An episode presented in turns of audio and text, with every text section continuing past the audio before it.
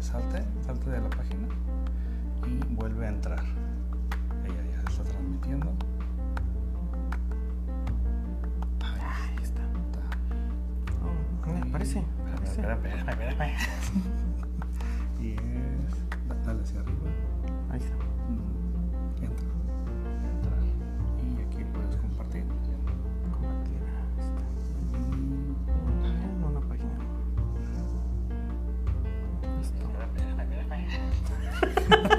De Sí. volumen. Ver, sin volumen. Ahí sí, volumen. Eh, Lo que gusta es escribirle. Ahorita comenzamos, amigos. Ya. Tenemos. este, aprendiendo a usar esta, la tecnología. Así es. Este,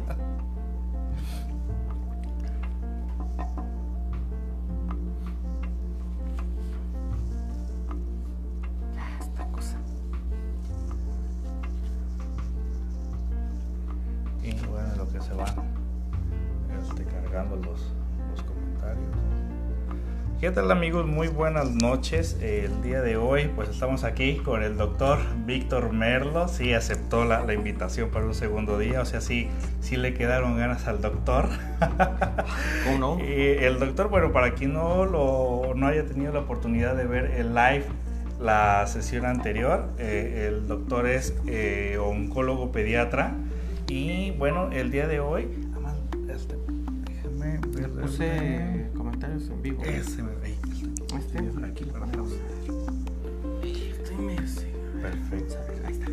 Ah, Hola, excelente, excelente. Ahí está. los comentarios. Hey, ¿Qué tal amigos? Ahora sí, bueno, el doctor, como les mencionaba, el doctor Víctor Merlo es oncólogo pediatra. gracias amigos por aceptar Muchas gracias la- por invitarme nuevamente. Oh, la, la- la idea es aquí, eh, pues más que nada, pues desterrar todo tipo de, de información que, y más que en este momento, no nos sirve eh, ocuparnos eh, prácticamente a lo que, que realmente sea práctico. Que. Y, y que la gente pues prácticamente tenemos pues muchas dudas de todo, ¿no? Y la verdad es que muchas gracias por aceptar nuevamente la invitación. Sé que andas de un lado para otro Sí. y para otro, que casi no hay momento para descansar, pero pues gracias nuevamente. Muchas ¿sale? gracias por la invitación. Y bueno, ¿qué, qué tema vamos a hablar el día de hoy? Hoy amigo? vamos a hablar sobre vacunas, Vacunas, ¿ok? mitos y realidades. Ok, a ver, ¿qué, qué, qué pasa con Pues, las vacunas? Mira, hay mucha información, mucha desinformación. Y este tema es muy peculiar porque tenemos polos a favor y en contra. Siempre tenemos pro, contra y tenemos neutrales. Ajá, claro. Eh, investigando todo lo que hicimos este, estas dos semanas, que, que me dejaste pensar en qué tema, eh, este, pues llegamos a varias conclusiones. Eh, la más importante es primero informar, o es que todos estemos informados, que los papás sepan, sepan cuáles son los beneficios Sí. que van a obtener y hay que, hay que desmentir algunas cosas que se han prestado mucho en las últimas semanas. Porque por ahí si te ha llegado los audios sobre términos que son empleados en la epidemiología, que las usamos como si fuera este, cualquier cosa, ¿no? Por ejemplo, eso de, de la inmunología, la, este, ¿cómo se llama?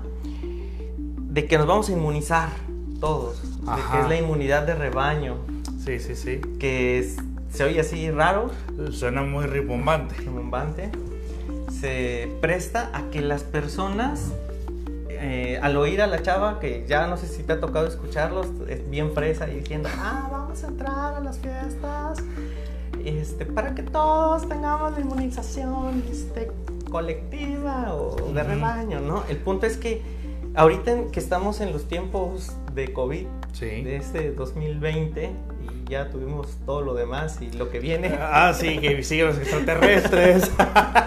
Y falta. Ya, ya los no, los extraterrestres, acuérdate que fue hace un mes. Ah, Sí, que ya nos ya, ya estamos en los terremotos. Estamos en los terremotos, nos falta los zombies, nos faltan los meteoritos eh, y cosas así. Bueno, el punto es que, es que es muy importante hablar sobre este tema porque usan términos que ni siquiera hemos empleado bien. Ujú, Está bien fácil, tenemos acceso a información, información Sí. y desinformación. Claro. Pero es, eh, no te agarras el teléfono y le pones inmunidad de rebaño y pum. Y en Wikipedia, la primera opción que te sale, primero, bueno, primero, primero sale inmunidad de rebaño y abajo información COVID. Y te ponen un, un- un link para que tú te, te vayas en Ujú. cualquier buscador. Ok. Y abajo viene Wikipedia, que Sí. todos hemos leído Wikipedia, En cualquiera al- le mete más Sí, mano a sí, sí. Wikipedia. Nos echó la mano de la universidad. Sí nos ayuda porque sirve, es de acceso, acceso libre, tiene un equipo que hace las supervisiones y la otra parte es que nadie lee lo que dice Wikipedia. Porque ahí específicamente término, eh, la inmunidad de rebaño es un término empleado por la epidemiología Sí. para evaluar si hay respuesta a una enfermedad que está surgiendo o que se puede, que se puede tratar con inmunizaciones, Ok. o sea, vacunas. Ajá. Y que en las enfermedades que son de transmisión de persona a persona, es difícil determinar un, si hay este, que esta inmunidad sea efectiva. Sí. O sea, en primera te dice, término empleado por una especialidad médica. Segundo, en enfermedades prevenibles por vacunación. Sí. Y tercero, que sea transmitido de persona a persona. En esos casos no es posible medirlo o no es posible saber si realmente funciona. Sí. Y ahora nos vamos a COVID, COVID o la enfermedad por SARS-CoV-2 Sí. tiene estos tres criterios. Uno, no tiene, bueno, no tiene, no tiene vacuna, se transmite de persona a persona. Y en tercero, hacer una fiesta COVID no es lo más efectivo porque a final de cuentas no sabes qué tanto se puede evitar entre la transmisión de persona a persona. Y otra herramienta importante que viene ahí citada es una en la parte que dice puede haber personas que sean inmunes a la enfermedad, que yo creo que ahí es donde empieza a ponerte tu gorrito de, de, este, de papel aluminio De papel empiezas a pensar en los Illuminatis y los y este los ovnis y todo Que eso los aliens no que debe haber una persona inmune. Entonces, muchas veces yo creo que los cursos, bueno, bueno, no creo. Así debe ser. Las personas que creen en, en las partes que van en contra de vacunación Ujú. y que se dejan guiar por este tipo de, de comentarios, que hay una persona que puede ser inmune y todo el show, nos lo proyectamos y decimos, ah, pues yo a lo mejor soy el que, el que es inmune, ¿no? Pues, Siempre soy el especial. no me pasó nada. Y eso puede traer riesgos hacia la población. Bueno, ya entrando, eso es así como, Sí, como sí, para como ir el en- preámbulo. para el preámbulo. La vacunación, eh, dando así, dando un poquito de, de- de datos históricos, se empezó en 1798 con Edward Jenner. Él estaba investigando la, la la viruela, Sí. la viruela bovina, la viruela en humanos. Si ustedes se meten también a las páginas y se ponen a investigar en libros y en todo, te comentan sobre este tipo de esta enfermedad que mató a más de 400 millones de personas a nivel mundial, eh, que tiene una tasa de, letalidad y como es un contagio también de persona a persona, Ajá. es muy alta la, la posibilidad de morir o de secuela secundaria a la viruela, Ok. enfermedad ya, ya erradicada. Sí, sí. Bueno, entonces Jenner lo que hizo fue que observó un tipo de viruela o este tipo de, de manifestaciones en una variante en animales, que fue la, la viruela bovina. Entonces, ¿qué hizo él? Pues vio que eh, algunas veces el contacto entre estas pústulas o estas lesiones podían conferirle inmunidad a otras vacas, ¿no? O sea, una vaca te entraba en contacto con otra y se... Él empezó primero a ver, ah, pues esto qué traerá. Esta, este es el mal, ¿no? Pues antes era así, de, el mal está en donde ves la lesión. Ujú. Y dijo, pues aquí sale la... Aquí está el mal, hay que sacarlo. Pinchó y se lo puso otra vaca y luego la vaca no infectada las juntó y se dio cuenta que pues, no se infectaba la segunda. Entonces dijo, ¿qué tal si yo lo hago pues, con un niño? Y de hecho si te metes a, la- a- a internet y pones Edward Jenner, ¿no? Y está bien padre la foto donde él así sentado, Ajá. poniéndole al niño en el brazo ¿En la, serio? la vacuna. Eh, con eso se logró, se logró este, bueno, se tuvo que pulir, eso fue ya a partir de 1800, eh, y se estableció que a partir de 1850, un poquito más adelante, se optó porque, como era una medida preventiva, Sí. vio que disminuían los casos, que se estableciera que la vacunación o la aplicación de esta sustancia prevenía la enfermedad. Ok.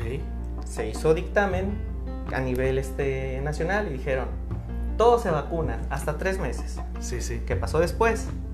En algunas ciudades, principalmente en Inglaterra, dijeron, no, ¿sabes qué? Yo no estoy de acuerdo. Y empezó a surgir eh, con un nombre bien curioso, la Liga Antivacunas o la, la Liga Antivacunación. Eso fue a partir del 57. Ok. Porque se pensaba que había una, este, una violación a tus derechos. Y otra cosa que te va a dar a ti gusto y así te vas a sentir alzado y ya porque ya sé de, tu- de ti. Lo que decían ellos era que si tú eres tú te enfermas de una de cualquier cosa es porque Dios así lo quiso. Ah.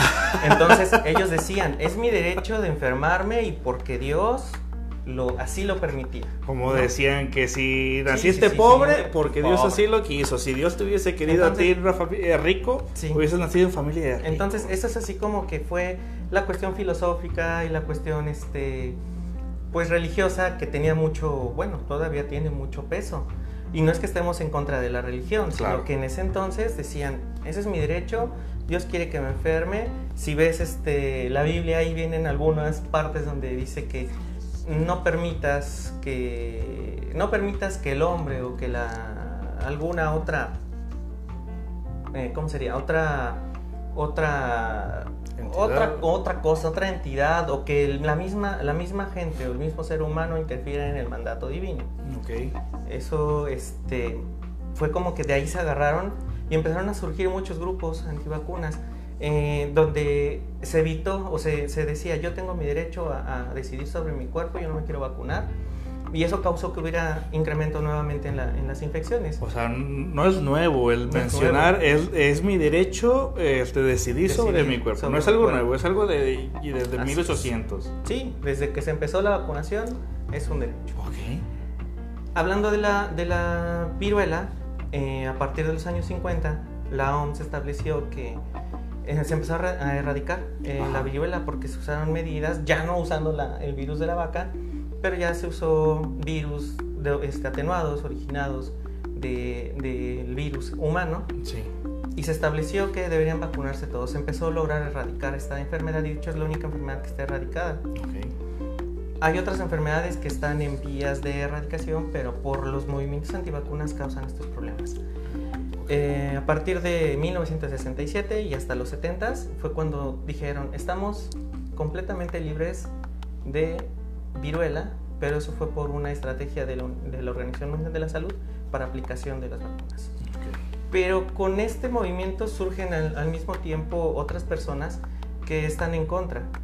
Eh, Whitefield, así se llama el, el- el autor, eh, tenía cierto conflicto de interés cuando se empezó a aplicar otras vacunas. Una de las que se ponen casi al nacimiento, porque antes era la vacuna de PT, que Ajá. te, prefiere- te previene difteria, tosferina y tétanos.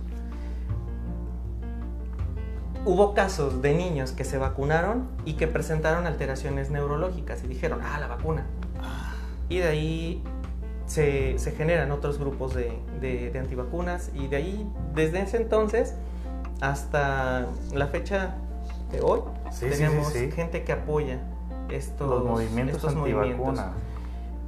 Hubo otros brotes, un ejemplo muy importante es el del sarampión. Si te das cuenta, eh, apenas hubo uno en el, en el Estado de México y en el DF. Sí, sí, sí, recuerdo. Y la tasa de, de- o sea, pero como está COVID, Sí. eh, no, no prestamos atención. Sí, las otras se enfermedades se han, bueno, no es una cortina de humo, porque mucha No. gente inmediatamente piensa, yo, yo considero que ahora la gente, ¿sabes qué, qué hacemos, Víctor? Eh, opinamos más por el derecho que por el conocimiento. Entonces, sí es cierto, este, muchas otras, eh, bueno, la gran mayoría de las enfermedades como que ya le hemos dejado de prestar atención, cáncer de mama, cáncer de próstata. VIH, ajá, y, y que estamos tan centrados en, en COVID que estamos descuidando muchas otras cosas. Eh, eh, el simple hecho de que existe un movimiento antivacunas, eh, algunas personas eh, podemos decir, ¿cómo puede ser que en pleno siglo XXI, no? Y hay otras personas que dicen, ¿cómo que en pleno siglo XXI siguen existiendo las vacunas? Así es. Mira, hay muchos factores en contra por cosas que fueron, que fueron surgiendo con el tiempo. Eh, el primer efecto adverso que se conocía era por la vacuna de PT. Sí. Que decían, todos los pacientes que se les ponía vacuna de PT presentaron alguna alteración neurológica. Después vinieron los casos, el caso de la vacuna del sarampión, que se ponen, que viene sarampión, paperas y rubiola, que se pone a partir de los 12 meses hasta los 15. En esa vacuna también dijeron, no, es que tiene otros problemas, otras cosas extra y pues causa problemas. Hubo varios brotes. Uno fue en 1992 Ajá. y esa fue en una comunidad que a lo mejor lo has visto. Yo no los, no, no estoy muy informado, pero pues tuve que leer. Hay una comunidad en Estados Unidos que se, los que se llaman Amish, que los ves y se burlan todo el mundo de ellos. Ok, sí, sí, sí. Que son muy recatados, no, no permiten el, el si los ves en- hasta en las series, caricaturas y programas y todo, son gente que viste de negro, que tienen una ropa uniforme, todos, y viven en comunidades aisladas, en comunidades pequeñas, donde ellos pues proveen. El Sí, punto claro. es que ahí fue un brote, 400 casos en una sola comunidad porque no aceptaban la vacunación. Después de ahí, ese fue en el 92. En el 96, otro, de nuevo. Y últimamente, en el año 2008, hubo un brote de difteria, por lo mismo, Estamos hablando de algo actual. Sí. Sí. Y el último brote, este, que fue en abril, digo, en marzo, marzo, marzo, abril, que em- empezó en febrero, el día 22, Ujú. y se siguió todo marzo, cuando entró COVID, y parte de abril. Es la parte que no hemos este, abordado por COVID. Así es. Sí, y es un brote de sarampión. Ajá. enfermedad prevenible que sí puede dar secuelas. Sí. Secuelas en la mujer embarazada, bueno, no en la mujer embarazada, en el bebé. Sí. Secuelas que son infecciones severas, incluso este, graves en niños, Sí. y que sí pueden dar otros efectos secundarios.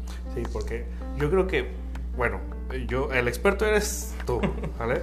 Eh, se han dicho millones de cosas de lo que se le integra a las vacunas. Yo creo que lo nuevo, lo más nuevo, así, lo más in, por decir de alguna forma, es ahora nos van a insertar un chip. ¿Para qué nos quieren insertar un chip? A ver, platícame. Mm, primero no es viable. Porque tienes que medir la cantidad de chips que te van a poner. Eh, para empezar, y Primero. vivimos en México. Sí. Segundo, vivimos en México. Eh, usted a lo mejor no, no está entera, no estamos enterados porque no estamos en contacto con ello. Eh, ¿Qué será? Aproximadamente hace unos nueve años, no más. Yo creo que unos 10 años cuando yo estaba haciendo el segundo año de la residencia. Sí. Estamos Teníamos- hablando de la época de H1N1. No, eso fue. Ah, sí, cierto. 2009. Sí, perdón. 2009 fue H1N1. Ajá. Ah, ahorita te cuento H1N1. Ok, ya dale pues. Fue menos, menos. Ya me estoy haciendo muy.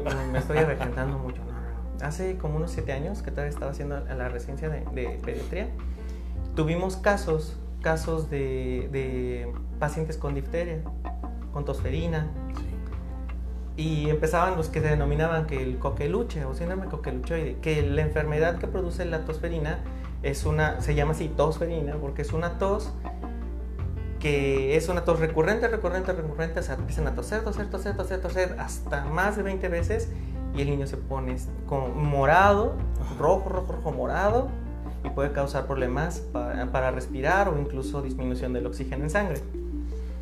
Se llama coqueluche o coqueluchoide o síndrome coqueluchoide porque viene del francés de gallo. Ándale, güey. Entonces, de ahí Ulala, señor Sí, francés. sí. ¿Y cómo se le dice? Tosferina. sí, casi, casi. Bueno, el punto es que tuvimos muchos casos de coqueluche, coqueluche, coqueluche. Y todos, este, ¿pero qué pasó? Y te pones a investigar. Y tuvimos desabasto de vacuna DPT y de pentavalente. Que la pentavalente es la vacuna que se pone a los dos meses, que trae difteria, tosferina, tétanos, una, una que se oye raro, o sea, tú te puedes confundir, pero la bacteria se llama Hemophilus influenza tipo, tipo B, que no tiene nada que ver con influenza. Válgame la canción. Y viene este la otra, ah, está- me- me da el nervio, y, se- y este polio. Vienen cinco. Sí, sí. Esta, una de las infecciones por Hemophilus influenza no es para prevenir influenza estacional, que esa es viral. Esta es para prevenir infecciones graves en el niño. No es neumonía, sino infecciones sistémicas o infecciones en el cerebro. Entonces, previenen más casos de infecciones graves en los niños que, este, que si tú no se lo pones. ¿Y esto qué viene? Que todos nos ponen las vacunas, estamos en contra, que el sistema no funciona, pero México se previenen casi 2.5 millones de casos de muertes, o, sea, o de muertes por enfermedades prevenibles por vacunación. Claro. Nos regresamos al, al sarampión y el sarampión tuvieron 186 casos. Si tú te metes a las pones caso sarampión, México 2020, te sale la página de, del gobierno federal, le picas y te empieza a salir. Tú, vas a, tú ves primeros dos casos, 22 de, de febrero, y luego 23, 3. Y ya luego te pones a hacer las cuentas y de los 186 casos que hubo, fue el crecimiento de forma exponencial. O sea, más y más y más y más. y te pones a ver las delegaciones, hubo algunos casos aislados, ¿no? Este, Ciudad de México, todo. Ciudad de México, Ciudad de México, Ciudad de México. Delegación, este... ¿En dónde fue? En Cuauhtémoc, Cuauhtémoc, Cuauhtémoc, Cuauhtémoc. Y luego hay una en Tlalpan, así en varios lados. Pero hay un... un se, se, se, se, concentró. Sí y los casos aislados, pues pueden ser los contactos y sí hubo muchísimos confirmados. Y son las partes que no nos ponemos nosotros a investigar. A investigar. Decir o decidir sobre ti mismo, bueno, está bien, si tú te quieres morir, pues claro. La desventaja es que vivimos en una sociedad y como sociedad tú eres corresponsable de mi seguridad y yo soy corresponsable de tu seguridad hablando de enfermedades. Sí, por supuesto. Por eso nos dicen, quédate en casa, no salgas, cuídate, o sea, todo ese tipo de medidas. ¿Por qué? Porque no es porque tú te, porque tú te estás cuidando y cuidas al otro. ¿Sí? Si yo me pongo una vacuna, te puedo cuidar a ti. Sí, claro. Porque yo no te la voy a, terminar, a, contagiar si es que no entro en contacto. Si yo no, me cuido es una forma bastante imprudente de, de, yo hacerte daño a ti. Así es, porque la inmunidad de rebaño que nos dicen en todos esos audios de WhatsApp es por las personas que están vacunadas, protegen a los que no, se, no están vacunados o no se pueden vacunar. Sí. Entonces, por eso es que se usa el término bien empleado, se refiere a eso. ¿A qué te refieres con que los que no se pueden vacunar? Sí, hay personas que no se pueden vacunar por los tipos diferentes de vacunas. Ah, porque hay vacunas que son de leofilizadas o es el bicho, la bacteria, el virus, desecho, te lo pones y te induce la reacción inmune. Las otras son de bacterias este, que pueden estar muertas o atenuadas, como la BCG, que es la que nos ponen al nacer, la, el bracito que deja cicatriz. ajá, la que nos marcan como vacas, ahora sí. como vacas. Entonces, esa, esa tiene bacterias que, están todas ahí apuntadas, pues tú las puedes matar. O sea, te previene que tú te enfermes, pero no de la tuberculosis pulmonar, porque luego pasa, es que le dio tuberculosis en...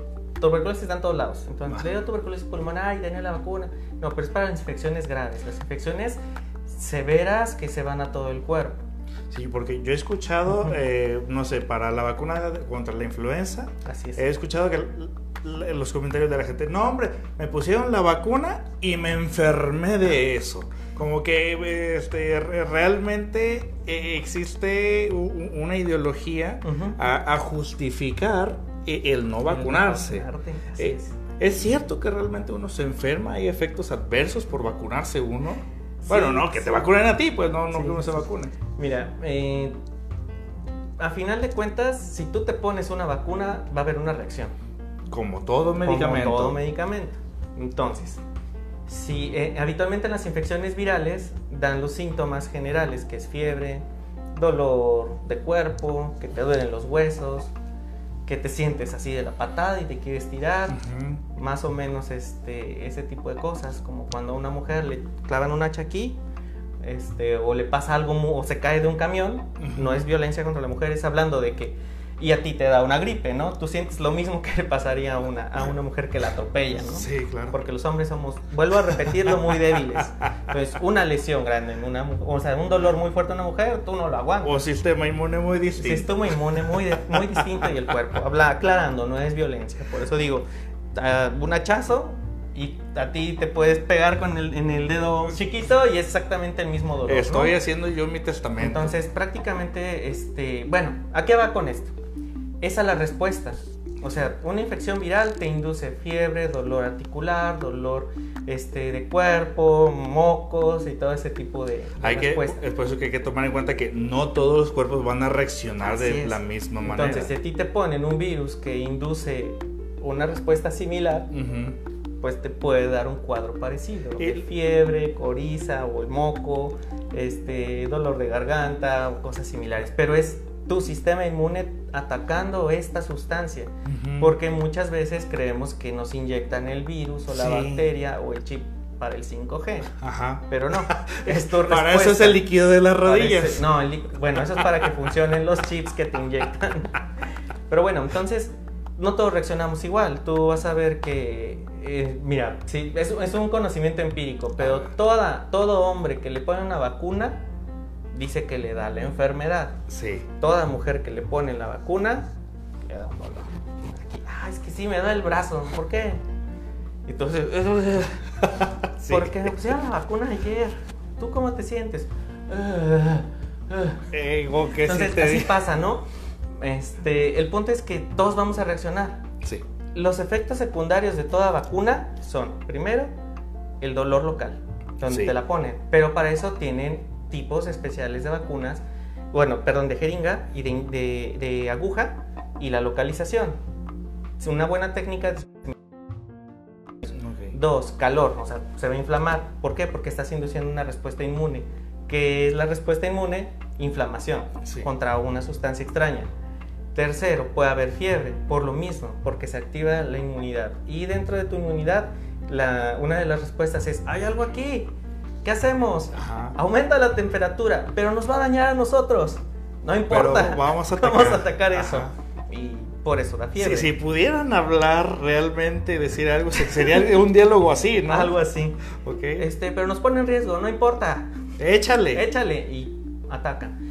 Eh, esos son los principales efectos secundarios. Y están los casos donde se atribuye a que pueda haber un efecto grave. Sí. Efectos graves son dos, que se describen en los en- de lo de donde se agarran los antivacunas y dicen estas dos pf, desarrollo neurológico alterado, ¿no? Mm. Uno que va a ser un síndrome de Guillain-Barré, Sí. que es una, es en términos así sencillos, es una, un- pierden, pierden, perdi- empiezan a tener pérdida de la sensibilidad Ok. de forma progresiva y se asocia en algunos casos al virus que causa la infección. Ejemplo, sarampión es el- los, que, los que lo asocian, Sí. pero no es la vacuna propia del sarampión.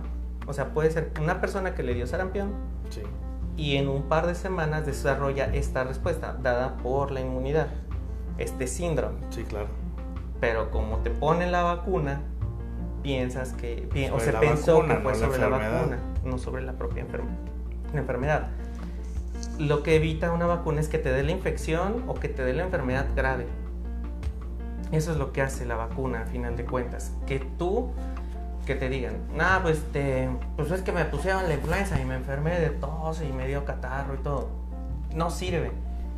Pero es que la gente no ve a las personas que realmente tienen influenza. Sí, claro. O sea, la persona que llega a un hospital porque no se vacunó con influenza es una persona que está hospitalizada en una sala aislada, que va a tener una neumonía que si veas una radiografía se ve así blanca. O sea, eso quiere decir que ahí está inflamado el pulmón. Sí, sí, o sea, no estás expuesto al mundo para que para mostrar, mire, Sí, yo sí, tengo sí, influenza. No se puede, o sea, no, no puedes verlo, eso no lo ve la gente. Claro. O sea, dice, sí, sí, me, o sea, te puede dar, o le dicen, sí, señor, le dio influenza y tú así con el moco, Ujú. Pero no es la influenza que vemos en hospital, que requiere antiviral, que requiere estar una semana en aislamiento, que pueda requerir que se intube la persona, ventilación mecánica. Que hay que aclarar que, en hospital ya llega el caso cuando ya se agravó. Cuando ya se grabó, la persona que puede que no se haya vacunado Ajá. y que le da una infección realmente grave. Sí. Entonces son esos casos los que llegamos a ver y que nadie ve, porque es lo mismo de coronavirus, volviendo a COVID.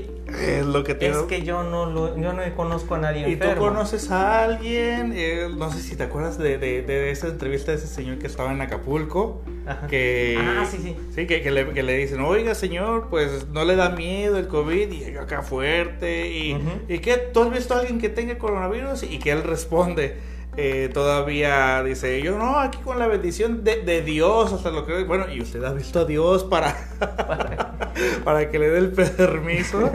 ¿Cómo ves tú la situación ahora con. COVID? Que, pues, es un tema pues que ya, ya nos hartó, ya estamos chuteados, pero, pero alguien que trabaja en hospital es algo con lo que se enfrenta día con día. Así es. ¿Cómo ha sido para ti todo esto? Mira, por ventaja te puedo decir que los niños, o sea, no les ha dado infecciones severas como en adultos. ¿Sabes qué me gustaría? Que en este momento las personas que nos están viendo tienen la, la oportunidad de escuchar directamente a un médico que está en el hospital atendiendo todo esto. Sí, mira. eh, la cuestión, si te das cuenta, estaba viendo apenas un video de otra cosa que no tiene nada que ver con medicina, pero luego te, te te cuento de qué trata. El punto es que omitimos un juicio sin, sin analizar. Sí. O sea, decimos, ah, fulana es una tal por cual, porque de hecho lo tuvimos en el mes de, ¿qué fue? De mayo, creo que le tocó de nuevo a, a, este, a la que se fue con la- el esposo de la amiga con cáncer. Ay. Panini. Y sí, Panini, Eh, igual. y nos- Carla Panini. porque ya nos aburrimos, Saludos a Carla saludos Panini. Panini. Entendemos la situación de que, pero pasa eso, porque tú dices, este, vamos a linchar, o sea, la gente que se está muriendo, que se muere por una infección por coronavirus, Sí. yo no te voy a decir, oye, este, mi vecino se murió. A lo mejor sí dices, "Ay, el vecino se murió por coronavirus o sospechas, Sí. pero como es no solo México, sino todo el mundo, nadie se va a prestar a decir, ah, sí, este, sí, mi papá estuvo hospitalizado y lamentablemente falleció por COVID. El resultado lo tengo positivo. ¿Por qué no? Porque eres el apestado. Nadie Porque quiere. te linchan. Porque nadie se te quiere acercar. Sí, claro.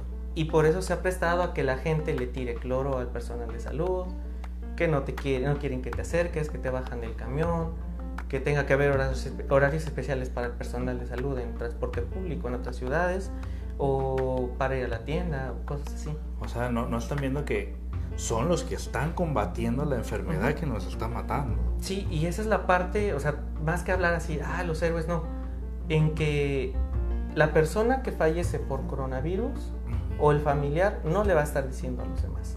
Claro. Entonces, yo no conozco, así te, te puedo decir, yo no conozco a nadie que se haya muerto por coronavirus porque no me lo han dicho, pero no es el caso personal, pero tú sabes, o sea, ahora siendo personal, sé del personal de salud que lamentablemente se ha enfermado y en algunos casos ha fallecido. Sí. Compañeros que a lo mejor no estaban ahí en el trato, pero fue un caso que se que hubo un caso aquí muy sonado, ¿no? Que en una comunidad y todo el mundo, todo- toda la comunidad se puso en contra del gobernador porque Sí. se hizo un cerco epidemiológico. Pero así haciendo, o sea, si te pones, si se ponen a analizar, muchas veces de esos casos o de atender a esas personas que sí fueron positivas y fallecieron, el personal médico se infecta Sí.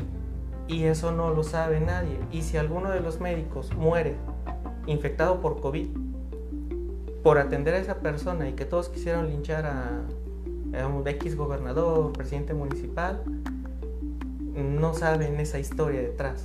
Claro, es por Y sí pasa. Sí, sí, es por Entonces- eso la, la importancia de- del quedarse en casa, de que esto es. no es un juego. Ujú. Ya hasta que se encuentran en el hospital ya se dieron cuenta que nunca fue un juego. Ujú. Eso, eso sí se ha prestado. Entonces, ese es el problema grande que tenemos ahorita. Ah, Que sí. yo no te voy a decir que mi abuelo que vive aquí en mi casa no, yo me lo falleció por COVID. Porque van a decir, ah, el apestado por COVID, y luego el de enfrente y el de al lado. Entonces, por eso la gente lo toma que no se cree. No hay vacuna, Ok. no lo hay todavía, eh, se está trabajando en eso. Si ustedes ven, todos los días nos dicen, y la- el contagio es de persona a persona. En los casos que sí se puede prevenir, para eso se establece el esquema de vacunación. Si tú te das cuenta o si viéramos la cartilla nacional de salud, México tiene uno de los mejores, de los mejores planes para tratar a los niños y, evitar enfermedades transmisibles por vacunación. Todas se ponen en el primer año. Hasta ahorita, ¿tú quiénes has, te has dado cuenta, bueno, qué, qué tipo de población te has dado cuenta que, que definitivamente COVID eh, no se toca el corazón? Eh, lo que hemos escuchado, diabéticos, hipertensos. Diabéticos, hipertensos, eh, cualquier otra enfermedad que sea crónica. Ok. Habitualmente es la hipertensión, la, este, la obesidad. Obesidad. Obesidad también.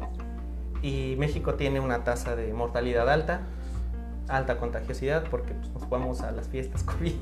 vaya forma que tenemos de atacar la obesidad, ¿no? Así es. Y la otra, pues son las personas que tienen enfermedades crónicas.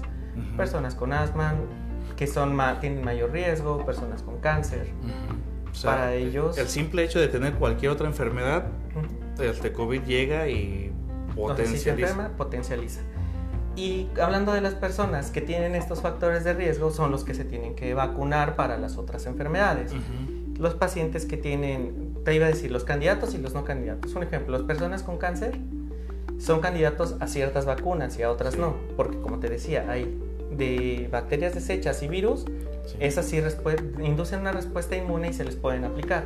Las otras son de los vivos o de los que están atenuados. Sí, sí, sí. Que si tú se lo das a una persona que tiene un sistema inmune afectado, pues son personas con cáncer, son personas post-trasplantadas, personas mayores de edad, que tienen enfermedades crónicas, que están descontrolados en ellos se puede desarrollar la enfermedad prevenible por vacunación. ¿Por qué? Porque la bacteria está o el virus atenuado, está así atontado, pero le das la oportunidad de que incluso pueda fijarse por ahí y empezar a reproducirse, ¿no? Necesitas un sistema inmune que sea apto para recibir una vacuna. ¿Qué sustancias tienen? Volviendo a eso.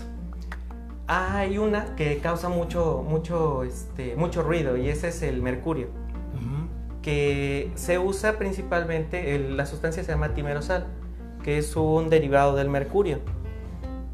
Se hicieron varios, este, varios ajustes en las vacunas. La tenían principalmente la vacuna de la influenza, que sirve para darle estabilidad y evitar que, se que la vacuna se le metan este, pues, bacterias u hongos. Entonces el timerosal evita que estos bichos puedan vivir adentro.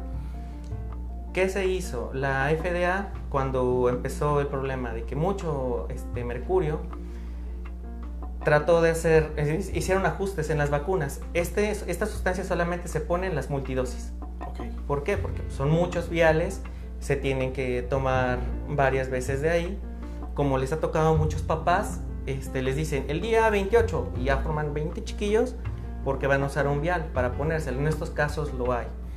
Pero puede haber incluso más mercurio en lo que te comas de un pescado que en lo que te ponen en una vacuna. Porque que, hay gente que podría considerar que esto que mencionas es como tipo experimentación, cuando no, ya es algo tratado, ¿no? O sea, sí, sí, ya estuvo estudiado. Eh, de hecho, como estaba esta sustancia, este timerosal, que es el, donde se agarran de ahí del dedito los, los antivacunas y de ahí no se sueltan se trató de disminuir. Entonces, los viales que son para influenza, si te has dado cuenta, en cualquier lado que vayas a vacunarte, ya es una, una dosis.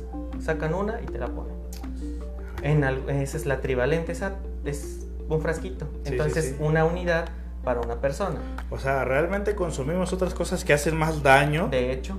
Que, que lo que contiene una vacuna. Sí, la exposición que te da una vacuna, una vacuna a mercurio es muy escasa en el caso del timerosal. Y otra cosa, de los efectos secundarios neurológicos, tú has visto un niño o tú has visto un, este, eh, todas las vacunas, casi todas las vacunas se le ponen en el primer año a un niño. Sí, sí. Y si tú ves el desarrollo normal de un, un bebé, a menos que haya tenido factor adverso que ha sido muy prematuro, que hubiera tenido durante esa prematura sangrado de la cabeza, mucho oxígeno, infecciones, y, o sea, que pueda quedar con secuelas neurológicas, ahí sí puedes decir, fueron las vacunas y, o sea, las vacunas más el factor que tuvo. Entonces muchos, muchos de ellos, muchos de los antivacunas se agarran de esa parte. Que dicen, es que a los niños estos les pasó que tuvieron problemas de la cognición, ¿no? No pueden leer o tienen problemas en su desarrollo neurológico. Pero si tú ves a todos los niños de un año en adelante, la mayoría tiene un desarrollo neurológico normal. Y los que tienen problemas neurológicos tienen algún, alguna infección o algo que contribuyó a que el niño se infectara, o que se, más que se infectara, se deteriorara su cerebro o tuviera algún problema. Sí, la, la, parte que no se está, bueno, la parte que la gente, que una parte de la población no quiere ver, es que hay otra situación que ayuda a potencializar la enfermedad que por sí el, niño por sí solo iba, a tener. iba a tener y solamente eh, se enfocan en esa parte, ¿no? Y lo que pasa es que la gente, eh, lejos de, de informarnos, buscamos la información que confirma nuestra creencia. como en todo. Así es, ¿no? Que, que, no necesariamente eso es informarnos, porque cuando eh, yo busco solo la información que confirma mi forma de pensar, bueno, realmente no es informarse. Entonces, a ver, vamos a leer. este, ya nos dijiste eso en unas otras ocasiones. Sí, creo que sí lo dije, ¿no? sí, sí, de hecho, diste creo que un, un, este, un like sobre lo que contribuye, vamos a ver. Saludos de Oriente de Michoacán. Ah, caray, sí lo tengo. ¿Qué tiene? Ah, su insignia de fan destacado. ah, ok. Comentarios del video en grupo, no hay. Ah, no, hay pocos comentarios. ¿Qué pasó? A ver, ¿a qué caray? No estamos. Ah, Ándale, ahí están ya los comentarios. ¿Qué, ¿Qué nos dicen? Dicen, a ver. Vamos a ver. Tengo conocido que no se vacunó su hijo porque tiene su doctor, el que le da vitaminas ah, especiales para que no se enferme. Eso lo vamos a, hablar. A ver, ¿qué están hablando de vacunas? Si le toca una vacuna en estos meses a nuestros hijos, bueno, vamos a levantarlo. Es conveniente ponérselas. Soy de Sinaloa, me da miedo acercarme a los hospitales porque están saturados y casi la mitad del personal infectado. mire, ya ve. ya salió lo primero. Este, mire, la mayoría del personal infectado, eso es falso. ¿Por qué? Porque el personal que está infectado se está incapacitando. O sea, si tú, los hospitales y en sí a nivel federal, desde el mes de marzo se estableció algo que se llama sistema de reconversión o un programa de reconversión hospitalaria. ¿Qué quiere decir? Que van a volver partes COVID y partes normales. Entonces, la reconversión quiere decir, un ejemplo, aquí en la clínica 1 y en el ISTE y en todos los demás, eh, el ISTE grande, ¿qué hicieron? Es recepción de, de COVID. Eso es una reconversión. De hacer un hospital que era para toda la población, se volvió COVID. Y también el de Bahía de Banderas. El de Bahía de Banderas se reconvirtió a decir, lo vamos a inaugurar, que estaba así todo bien padre, vamos a inaugurar. Y vino COVID, ¿y qué hicieron? Exclusivo COVID. Solamente se está viendo ahí pacientes COVID aquí. Si ustedes entran a la, clínica 1, tiene una parte donde es todos los respiratorios y todos los demás. Donde todo el personal este, está con su medida de protección para evitar contaminar y que tú te o sea, que tú contamines y que ellos te contaminen a ti y se hacen las pruebas. O sea, el personal de salud, pues el mismo hospital, no es que esté regado el virus por todo el hospital, no, no. Hay zonas estrictas específicamente para eso. Y hay rutas de entrada y de acceso para esas zonas. Pisos exclusivos para pacientes COVID. Sí. Sí se evita ir a los hospitales para que no tengas el riesgo de infección, porque pues puede haber, a final de cuentas, eh, somos muy burros algunos, más que el personal de salud, toda la gente todo mexicano. Todo mexicano. Y pues agarramos todo. Entonces, eso lo ves en el súper, que, ah, esto está chido. Ah, los aguacates. Y ya, y le agarras. Entonces, ese es el, el, factor de riesgo. En las clínicas de medicina familiar o en las clínicas rurales o en las clínicas de zona o dependiendo de su sistema de salud, ahí se están aplicando las vacunas que le corresponden a cada niño. Entonces, puede acudir a aplicarse las vacunas en su centro de salud, clínica, unidad de medicina familiar. Este, Ese pues, tipo, tipo es una unidad de primer nivel donde no llegan los pacientes COVID. Sí, y los médicos. e- e- ese tipo de áreas, no pues son- por, por, bueno, no por lógica, porque muchos Sí, este, no. lo, lo estamos desconociendo ahora. sí, claro. Eh, Ese tipo de, de áreas eh, están libres para que la gente vaya a su vacunación sin, sin miedo a que se vaya a infectar de. COVID. Así es, o sea, usted puede, incluso hay números de teléfono en las clínicas, o de hecho hay muchas herramientas electrónicas donde tú agendas tu cita. Ok. Y antes de llevar a los niños, pues puedes darte una vuelta, Sí, preguntas, oye, le toca la vacuna a mi niño, ¿puedo traerlo? Ya. Hab- Habitualmente en estos casos se agenda, sí. porque muchos son, son viales de multidosis y se agendan las citas. Esa es una de las preguntas que hemos visto. Ok. ¿Qué otro Soy comentario? dejan Sinaloa, eh, no todo el personal está infectado. Si es conveniente ponérselas, sí. Brenda Gutiérrez González dice: em, Una conocida que no vacunó a su hijo porque tiene su doctor que le da vitaminas especiales para que no se enferme. Mire, ahí las cuestiones de que no te enfermes, eh, sí existe. Sí, lo- eso lo- fue lo último que estuve leyendo. Dicen dietas naturales para evitar que te, que te enfermes. Sí, o sea, llevar una buena dieta evita que te enfermes de presión alta, diabetes y otros problemas Sí. que se pueden prevenir con dieta. Pero una infección viral no la puedes evitar con No se puede prevenir. No la puedes prevenir O sea, por, más ejercicio que hagamos ahora, comamos saludable, no vamos a evitar que nos dé COVID. Así es, no puedes evitar que te dé COVID, no puedes, bueno, Bueno, sí puedes evitar que te dé Sí, COVID. que quedándote en casa. Si no te sales a hacer ejercicio, como está saliendo la gente a correr. sí. Eh, de hecho, hay un estudio eh, donde se ve que cuando tú hablas, hasta dónde se extiende, ¿no? El- las gotas de saliva y lo que puedes. Y las personas que corren te dejan una estela aproximada de 9 metros Ándale. de la exhalación. Ajá. Entonces, si tú sales a correr y debes tomar una distancia de, te dicen distancia de 2 metros, una distancia que será de 20 metros con el de atrás, pero nunca nos pasa y nunca nos damos cuenta y vamos No. a, rebalar, a rebasar el que sigue. O vamos no muy se cerca puede, de no es que no se puede evitar eso, no Sí, puedes claro. evitar la, la, eh, este, que te transmita alguien que salió a la calle. Eh, o sea, de que estamos expuestos todos los días a, a gérmenes, bacterias, o sea, sin la intención de querer potencializar el trastorno obsesivo compulsivo, o sea, re- no, sí, es en serio. Eh, diario estamos expuestos, pero ahora estamos expuestos ante un virus que evidentemente es nuevo, apenas se está viendo cómo son los casos, en lo que sale una vacuna. Eh, hay mucha gente que a mí me ha preguntado, ¿va para largo esto? Bueno, pues la verdad es que yo no lo sé, la verdad, no sé. ¿Tú, tú qué opinas de, de lo que tú has estado viendo? Eh, pues sí, sí va para largo. Ok. Hay muchos, ¿tú has visto el, el, el meme que le ponen? Que, ¿Qué le ponen? Pon- Ponen a Gatel, al doctor Gatel, Ajá. y le ponen, no, el, el pico máximo es la siguiente semana. Y abajo le ponen al, al pollito, de la película del pollito. ya no te creo, hijo. No sé si lo has visto. Sí, sí, lo he visto. Mira, es una cuestión que no me quiero meter mucho porque tiene que ver con, con- con- con, pues, cosas políticas, por cosas de conveniencia, por... Sí, sí. El doctor para, eh, es muy inteligente. El pico máximo obviamente va a ser la siguiente semana y de la siguiente semana va a ser la siguiente semana. Porque la verdad y lamentablemente eso de aplanamiento de curva no se ha logrado. Se ha logrado, o sea, eh, todos lo describen, todos, todos ven el, lo, que se lo que se propone o, lo que, o cómo está evolucionando en otros lados, se describe en una, una- en una este, curva de campana, una de Gauss, que te dice, incrementan los casos, llega el- el máximo y después desciende.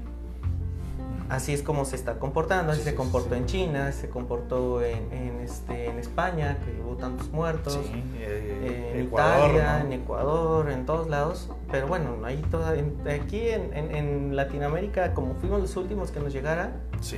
este, todavía estamos en la fase de incremento. Entonces, inteligentemente el doctor Gatel nos dice, la siguiente semana es el siguiente pico, porque siguen incrementando los casos.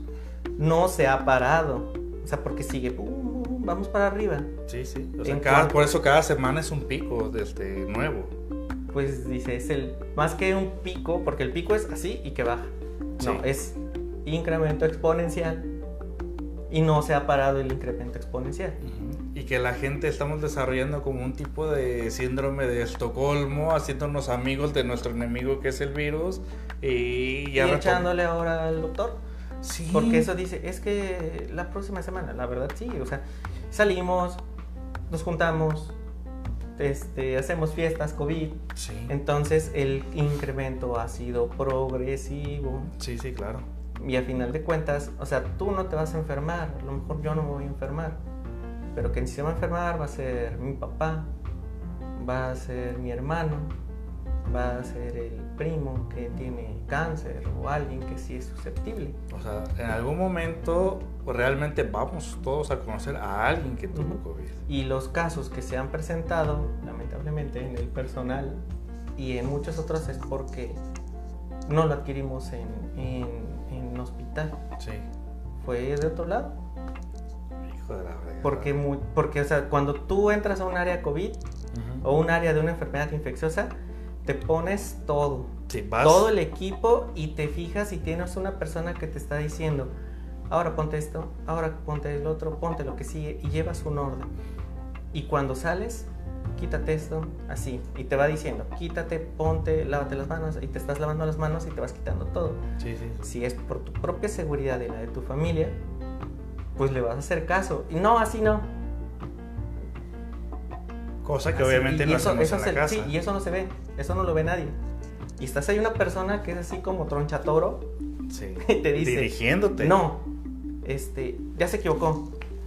Y así evitamos que las personas que están en el hospital se, o sea, muchas muchas de muchas de las personas siguen yendo. Muchos de los médicos y ¿qué pasó? Porque las medidas las están llevando. Es ya otras cosas lo de los equipos y todo lo demás, pero sí hay mucha gente que se está eh, Es- es está des- evitando que se enferme. ¿Por qué? Porque es cuidadosa. Sí, claro. Entonces son esas cuestiones. Y Amigo. sí, alimentaciones. Ah, perdón. No, te iba a decir. ver, otra, otra, ahorita otra. este, siguen dos, dos comentarios más porque ya eh, se nos está yendo el, el tiempo y ya vamos a cumplir Ah, no más, es cierto. Eh, sí, de, de, de volada. El que tú este, quieras este, checar. Y pues yo creo que ya se acabaron. Son Ah. todos los que he visto. A ver, ¿qué?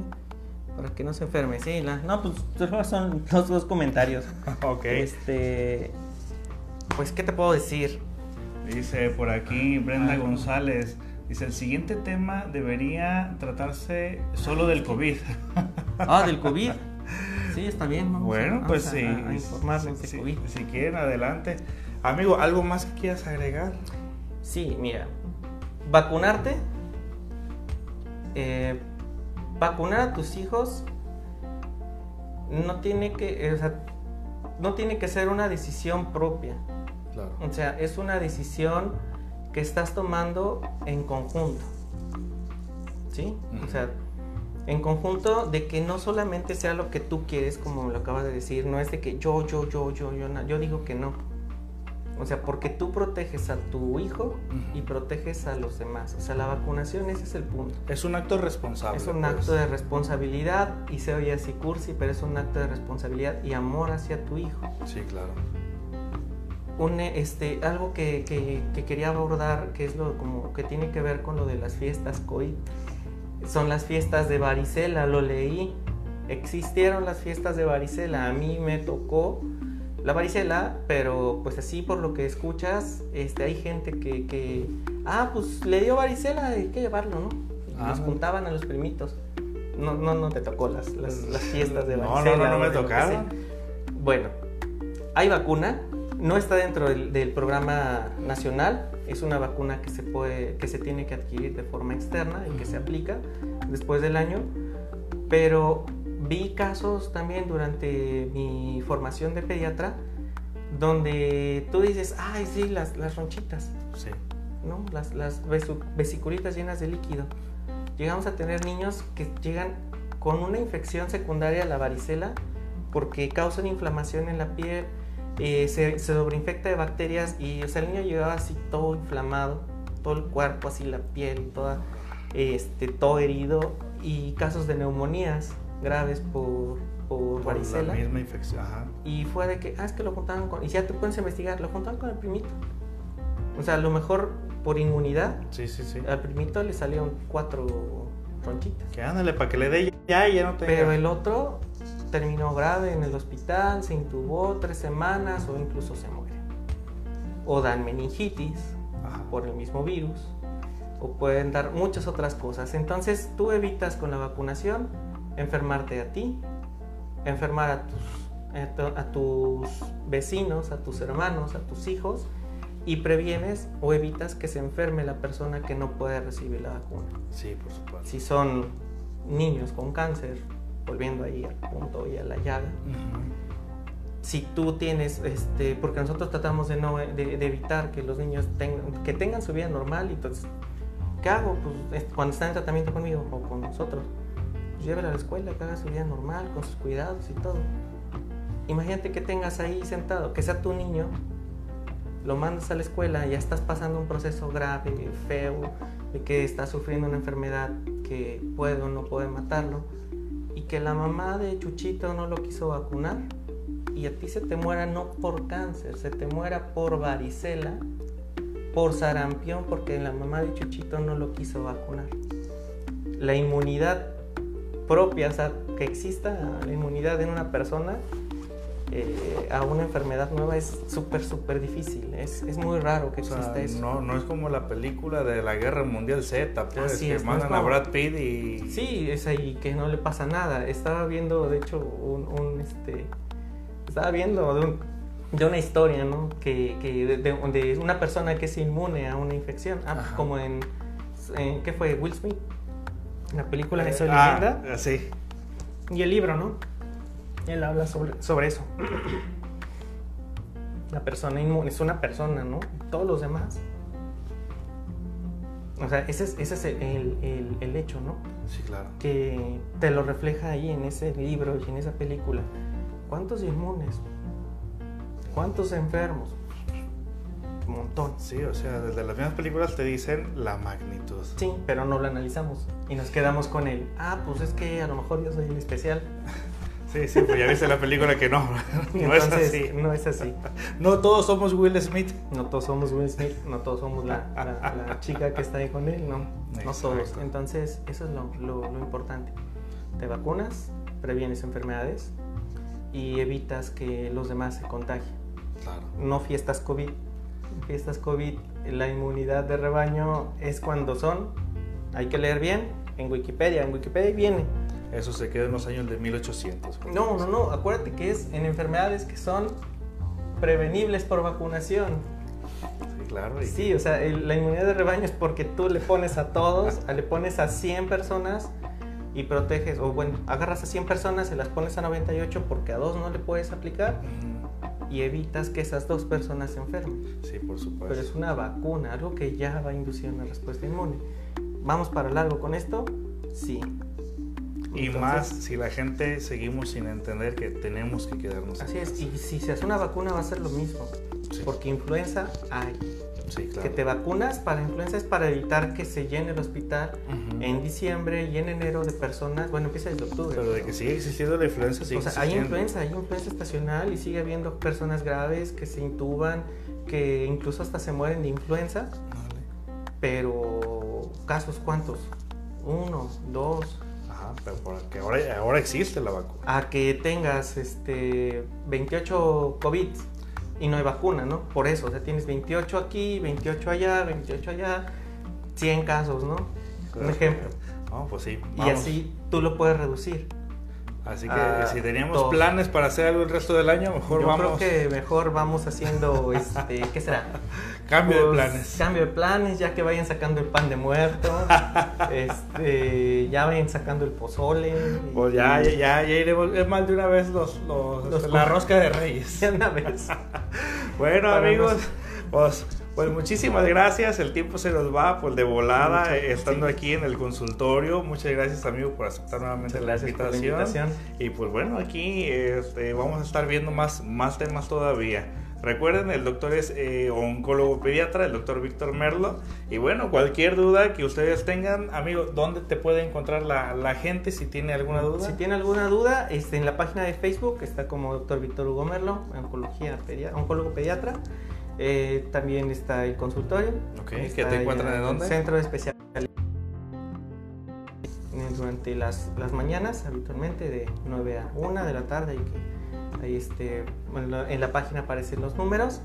Y este, pues por mensaje en Facebook principalmente pueden, pueden este, preguntar alguna duda, de preferencia este, para que se dé más personalizada, pues sí hay que, hay que estar en contacto. Sí, por supuesto. Lo que hay que hacer es, este, pues principalmente eso, cuidarnos, cuídense mucho, cuidemos a los demás y a los que no pueden también. Ah, Muchísimas gracias y bueno amigos, pues que pasen muy buenas noches. Muchas gracias por estar aquí en el live y bueno, pues eh, nos estamos viendo con el doctor Merlo dentro de 15 días. 15 días. Dale, bueno, que pasen Perfecto. buenas noches. Buenas noches.